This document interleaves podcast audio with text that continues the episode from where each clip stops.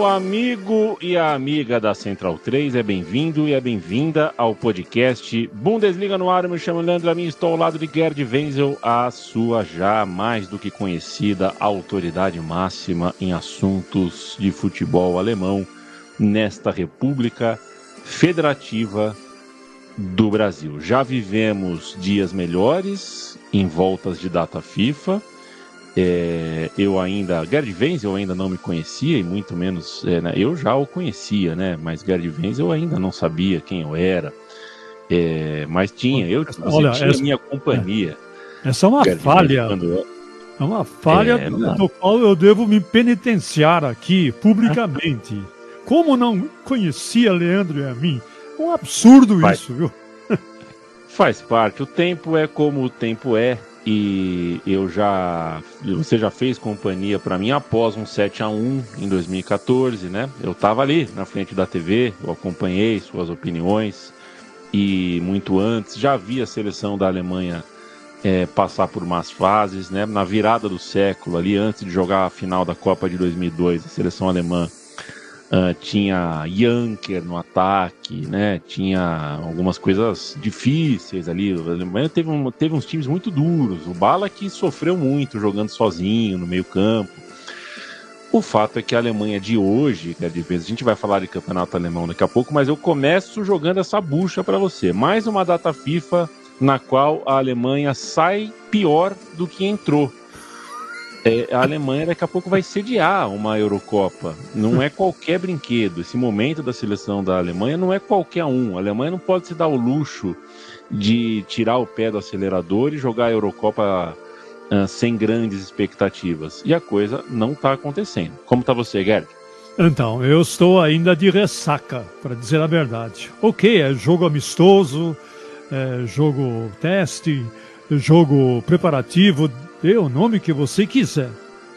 Mas a Alemanha, até perder um jogo como esse contra a Áustria, ou perder um jogo como perdeu contra a Turquia, perder faz parte do jogo, né? Perder faz parte do esporte. O problema é como perdeu. Então, especialmente a atuação da Alemanha contra a Áustria, ela foi é, de uma crueldade atroz para com o torcedor alemão. Né? O único jogador da seleção alemã que entrou em campo contra a Áustria, lá na belíssima cidade de Viena, e que fez jus à sua convocação e ao seu salário foi o Trapp, né? que a gente sabe não é o goleiro titular da seleção alemã. De resto, ninguém se salvou o portal Kicker, inclusive, fez deu nota para todos os, os jogadores que entraram, em, entraram contra a Áustria e teve ninguém passou de ano. Ninguém não, te, não teve nem média 5, média 6. Não. Teve média o, um, teve nota 1, um, teve nota 2, teve nota 3. A melhor nota foi, foi nota 4. Né? A pior nota foi do Sané, que ganhou nota zero. Então nós temos uma seleção que, que da forma como ela se apresentou contra a Áustria, é, um, é uma coisa inacreditável. E o pior é o seguinte, Leandro.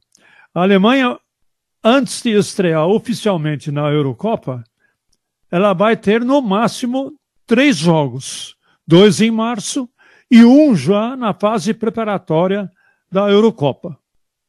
Não sabe nem qual, qual será o adversário. Ou seja, o Julian Nagelsmann não vai ter nem tempo de reunir o pessoal novamente antes da Copa, de, sabe, de elaborar algum plano, etc. e tal. Muita gente me pergunta quais são as, os grandes problemas da seleção alemã. Bom, o primeiro grande problema individual é o Leroy Sané, que justamente ele agora saiu uma notícia por parte da FIFA de que tá, ele vai ser julgado e provavelmente ele vai ser suspenso por três jogos. Ou seja, os únicos três jogos que ainda restam para a Alemanha se arrumar, vamos dizer assim, o Leroy Sané provavelmente não vai jogar por conta dessa expulsão direta, porque ela foi considerada uma expulsão decorrente de uma agressão. Não foi uma falta, foi uma agressão. Então, diante disso, normalmente o que a FIFA, o castigo que a FIFA impõe são pelo menos dois jogos ou talvez até três jogos de suspensão. Ou seja, o Leroy Sané, se ele disputar a Copa do Mundo, ele já vai entrar no primeiro jogo da fase de, da Copa do Mundo, não. A Eurocopa, ele já vai entrar no primeiro jogo da fase de grupos da Eurocopa. Muito bem. Isso posto. O problema, um dos grandes problemas, a meu ver, é a defesa da seleção alemã. A defesa alemã toda vez que ela ganhou um título ou foi bem numa Copa do Mundo, o seu ponto forte sempre foi uma defesa bastante consistente. Aí eu peguei, aí eu fiz um levantamento dos dois melhores times em atuação na Alemanha atualmente. Um é o Leverkusen e outro é o Bayern Munique. E coincidência ou não, os dois ostentam as melhores defesas do campeonato. O Leverkusen sofreu apenas 10 gols e o Bayern sofreu apenas 9. Aí você vai me perguntar: bom, o Bayern sofreu 9 gols. Quantos jogadores alemães tem na defesa do Bayern? Sabe quantos? Nenhum. é tudo estrangeiro. nenhum, nenhum, rigorosamente nenhum. No Leverkusen, que sofreu 10 gols, sabe quantos tem? Tem um. É o Tá, que por sinal teve uma atuação horrorosa contra a Áustria. Tanto é verdade que a revista Kicker deu apenas nota 2 para ele. Então nós temos aquilo que foi sempre um esteio, vamos dizer assim, né? Da seleção alemã, quer dizer, a partir de uma, a partir de uma defesa estável, né? nós vamos construir o nosso jogo. A a defesa alemã ela não existe e não tem luz no fim do túnel.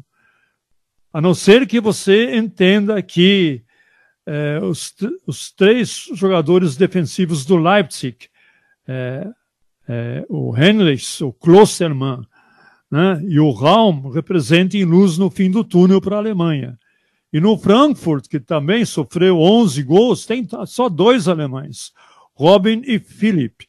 E o time que mais tem, o time que mais tem defensores selecionáveis atualmente é o Borussia Dortmund, que já sofreu 17 gols, e lá tem três alemães, e os três são titulares da seleção alemã, que é o Hummels, o Schlotterbeck e o Süle.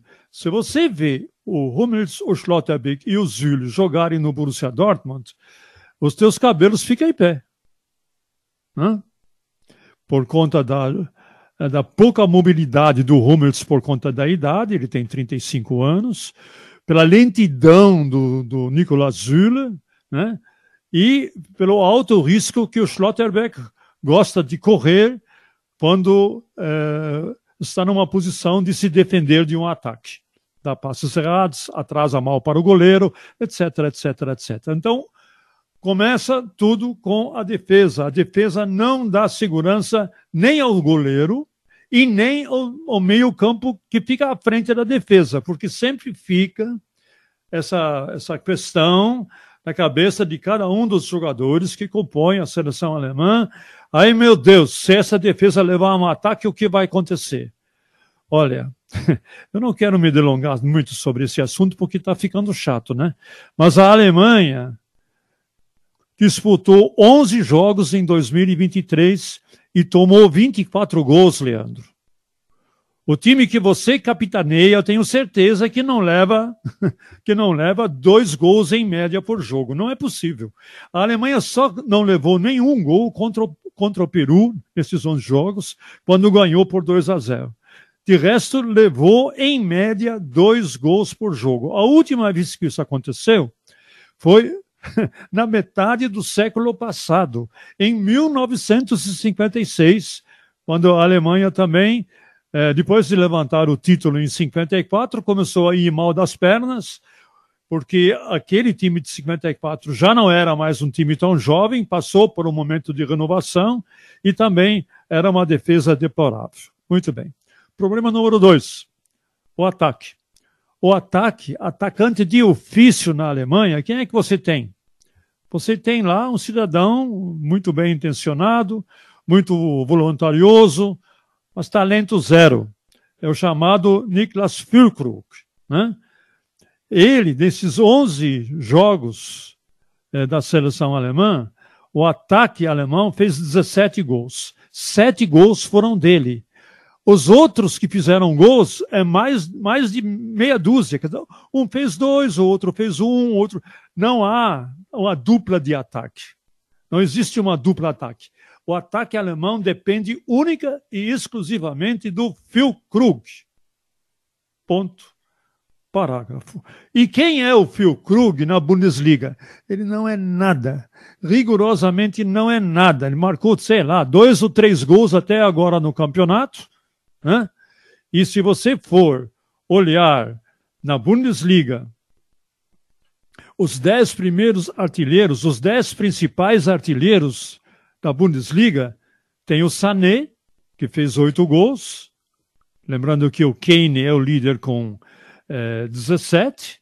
E tem um tal de Bayer, que eu nunca ouvi falar, mas nunca vi mais gordo, é do Hoffenheim, que fez seis gols, que está em sétimo lugar, o Sané está em quarto lugar. Ora, entre os dez principais artilheiros do campeonato alemão. Você é, a Alemanha é representada apenas por dois, sendo que eles não são artilheiros, não são nem atacantes de ofício, são meio-campistas ofensivos, ou seja, você não tem atacante de ofício, e a Alemanha sempre, quando foi bem numa Copa, ela tinha um atacante de ofício. Ponto. Não precisa falar nem de Gerd Müller, de Bierhoff, de Klinsmann, de Föller e até do Miroslav Klose, que é, inclusive, o maior artilheiro da Copa do Mundo. Então, nós temos esses dois problemas, tanto no ataque como na defesa. E no meio campo, nós temos uma porção de gente, está coalhada de gente que passa a bola muito bem, que tem talento, de vez em quando até dá um drible no meio do campo, é, e é, domina o, o, jogo de passes, mas não domina o contra-pressing. Não domina o contra-pressing, não sabe, não sabe fazer a marcação alta, ou não quer fazer, como é o caso muitas vezes do Sané, tá? e quando faz, faz mal feito. A segunda bola Quantas vezes não sobrou uma segunda bola para a seleção da Áustria durante esse jogo? E a terceira bola também sobrava para a Áustria, ou seja, a Alemanha vai mal de cabo a rabo. Tem talentos no meio de campo, está coalhado de talentos no meio de campo, mas que infelizmente passam bem, tem um, tem, transam bem a bola, viram o, o, o jogo de um, de um lado para o outro, e os meio-campistas ofensivos, na hora de finalizar, finalizam mal muito mal. Tanto é verdade que a, estatística de artilharia dos meio-campistas ofensivos na Alemanha, da seleção alemã, é medíocre. Agora vou encerrar esse papo com mais um aspecto. Qual é o outro aspecto? Não tem líder em campo. Qual é o líder da seleção alemã em campo? É uma pergunta que eu faço para você, meu querido Leandro. É uma bucha para você. Qual é o líder que você vê da seleção alemã? Por favor, me responda. Estou curioso para saber, porque talvez eu não veja, mas talvez você, que entende de futebol muito mais do que eu, você vê. Não, também não vejo, também não vejo. Não acho que, é, por exemplo, é, o Kimmich não se tornou essa pessoa, é, os zagueiros não se tornaram, mesmo com zagueiros experientes no time, né? É, um tempo atrás é. poderia ser o Hummels, acho que também não se tornou. Não tem, de fato, não tem. É, é de fato, não tem. Então, eu digo para você: a seleção alemã de 2014, essa questão da liderança, ela dividiu em três jogadores, sendo que os três são da defensiva. Um é o Neuer. O Manuel Neuer, ele organiza o jogo que acontece da, do gol para a sua intermediária, ele, ele organiza a defesa ele faz essa organização, ele tem autoridade para fazer essa, essa, essa organização. Ele faz isso muito bem, ele funciona até às vezes como líbero. Né? Até outro dia nas redes sociais saiu aí um pequeno vídeo sobre a função de líbero do Neuer. Então, ele salva a pátria no, quando for preciso. E em 2014 havia o Philippe Lahm. O Philippe Lahm faz a, fazia a transição entre a, a linha de, de, de, de, quatro defensores para o meio de campo. Ele fazia isso muito bem, atuando pelas laterais. E no meio campo, também funcionando assim como um fole de uma sanfona, indo para frente e indo para trás, abrindo e fechando, tinha o senhor Schweinsteiger, que a gente lembra muito bem, que deu até o sangue, literalmente, para segurar as pontas na, enquanto o jogo Alemanha-Argentina estava 0 a 0 levou pontos à beira do campo e voltou para jogar a prorrogação. E quando logo depois que ele voltou de ter levado pontos na, na, na, sobrancelha, à beira do campo, ainda sangrando, ele que iniciou a jogada, foi nos iniciadores da jogada da Alemanha que levaram ao gol da vitória que deu o título à Alemanha. Existe um Schweinsteiger, existe um Philipp Lahm, existe um, um, um, Neuer, até um Klose era o líder do, do, do, do, do ataque da Alemanha. Tanto não fez muitos gols, mas ele chamava a defesa adversária para cima dele, porque eles sabiam que ele era artilheiro. O Krug não faz isso, o Kimmich não faz isso, né? O Goretzka, de vez em quando, ele tenta fazer, mas não consegue. E a zaga, meu amigo, tchau. Tchau e benção, não tem condição. Então, eu não vejo nenhuma luz no fim do túnel para a seleção alemã. Hoje, eu diria até o seguinte: se ela passar de fase de grupos, ela já, do jeito que a seleção alemã está, é um grande feito. Talvez consiga até passar. Tem, tem uma outra característica alemã que não se vê presente, Leandro, que quando o time não era grande coisa, como você até ressaltou em 2002, a Alemanha não era grande coisa. Quem carregou aquele time nas costas era o Oliver Kahn e o Ballack. Mesmo assim foi vice-campeão mundial. Se não fosse o Ronaldo, o, o, o Ronaldo, Ronaldo Fenômeno, se não fosse o Rivaldo, aquele jogo Brasil-Alemanha iria terminar 0 a 0 e poderíamos até ter um milagre aí de, de Alemanha disputar o título no, eh, os, no, nos pênaltis com o Brasil. Era um, era um time mediano, carregado nas costas pelo Ballack e pelo, pelo Oliver Kahn. Né? Então, o que, que essa seleção alemã de 2002 tinha? O que ela tinha? Gana, garra, vontade, lutar, dar o sangue, tá, até, até a última gota de suor, né? Lágrimas, suor e sangue. Era sempre esse o tema da Alemanha, e foi assim que muitas vezes ela foi adiante numa, na, na, em, em competições mundiais europeias. Nem isso não tem. Nem isso foi apresentado nessa, nessas duas partidas da Alemanha com a Turquia, ela perdeu por 3 a 2, e com a Áustria, Áustria. que ela perdeu por 2 a 0. Um horror. Esse é o mais completo resumo e análise que você pode ter da data FIFA da seleção alemã pela voz de Gerd Wenzel. Muito obrigado, Gerd Wenzel, por toda essa uh, esse extenso panorama a respeito da situação do time alemão, da seleção alemã. O campeonato alemão tem a nova rodada acontecendo nesse final de semana, voltamos à data FIFA.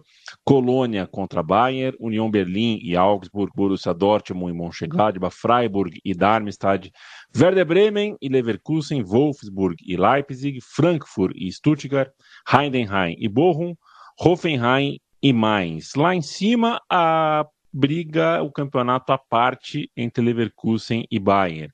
Abaixo deles, um campeonato interessante, mas outro campeonato. Já não é mais um campeonato que visa, que sonha com a salva de prata. Os dois, os dois líderes, né, Bayern e Leverkusen, jogam fora de casa.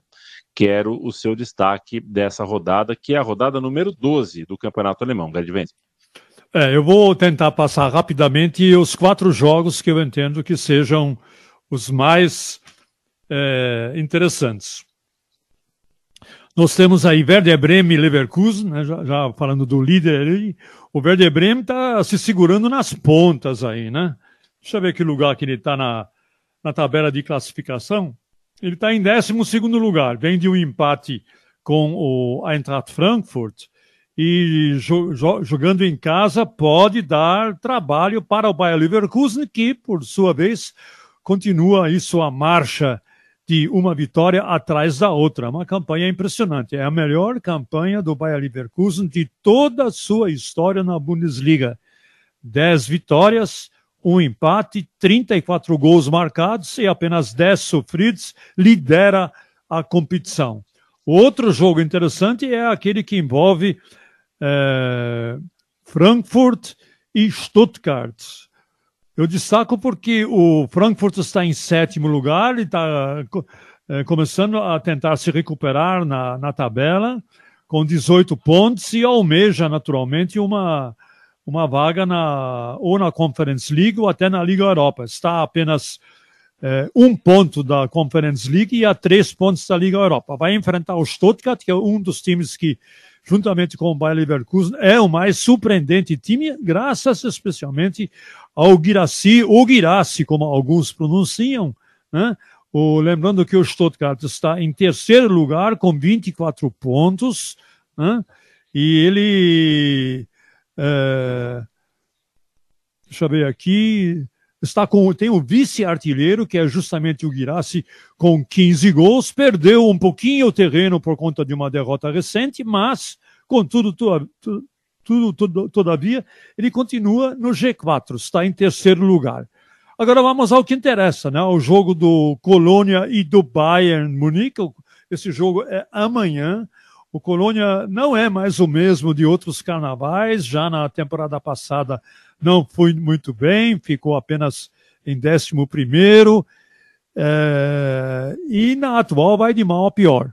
Está em 17 lugar, ou seja, se o campeonato terminasse, ele estaria rebaixado se terminasse agora tem apenas uma única vitória, sete derrotas e três empates, o último frente ao Bochum por um a um. Mas a torcida do Colônia é a torcida do Colônia, vai poder contar com o Bode Hennis Nono para apoiar o time. E eu fiz o jogo Colônia e Bayern há, deixa eu ver há quantos anos, há 12 anos.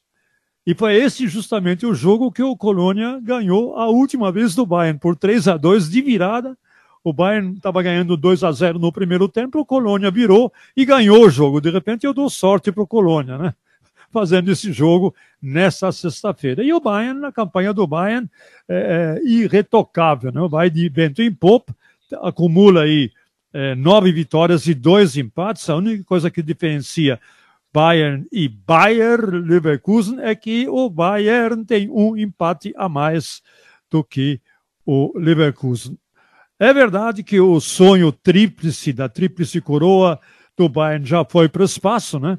Justamente porque ele foi eliminado é, pela na, da Copa da Alemanha e também foi já perdeu um título da Supercopa Alemã. Quer dizer, as duas únicas derrotas do Bayern de Munique na atual campanha foram justamente dois títulos perdidos e é por isso que ele não vai conseguir mais é, sonhar com a tríplice coroa. Mas, de todo modo, o Bayern é o Bayern, Harry Kane é Harry Kane, né?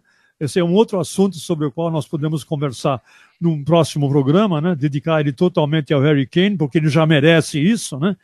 E o outro jogo é o jogo dos Borussias, da cidade dos Borussias. O Borussia Dortmund é, vinha até bem no campeonato, com vitórias seguidas, mas há três jogos está sem vencer. Empatou com Frankfurt, Perdeu do Bayern por 4 a 0, depois perdeu do Stuttgart por 2 a 1 de virada num jogo de montanha russa. Resultado, saiu fora do G4, está no G5, né?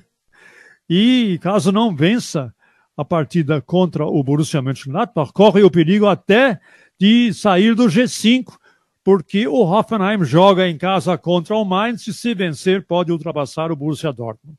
Já o Borussia Mönchengladbach faz uma é, partida, uma rodada muito inconsistente, está no melancólico novo posto, novo poste, nono posto, posto, desculpe, que não leva a lugar nenhum, a seis pontos de um lugar ao sol na Conference League. Mas, se o Borussia Dortmund está a três jogos sem vencer, o Borussia Mönchengladbach está a três jogos sem perder, um empate e duas vitórias, A última, inclusive eu fiz esse jogo frente ao Wolfsburg, em que jogou muito bem, ganhou por 4 a 0 e está tentando se recuperar no campeonato.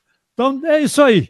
Borussia Dortmund, Borussia Mönchengladbach, é, Colônia e Bayern, Werder Bremen Leverkusen e Frankfurt e Stuttgart, para mim, são os pontos altos da 12 rodada da Bundesliga. Leandro. Para a gente fechar, Gerd Wenzel, é, quero falar do lanterna do campeonato alemão, Union Berlim é, mal na Champions League, muito mal no campeonato alemão. Caiu o técnico, né? O Urs Fischer foi demitido. Quem assume a, a cadeira de técnico é o Marco Groth, com uma novidade bem interessante, né? Incomum, infelizmente incomum. No futuro isso não será tão incomum. É a sua assistente técnica, né? A Marie-Louise Eta. É uma mulher, então, assumindo ali como assistente do técnico do União Berlim. É, os dois são, na realidade, prata da casa, né? É, tanto a Marie-Louise como o Marco Groth, é, eles já exerciam o trabalho nas, é, nos quadros, nos times é, de jovens, né?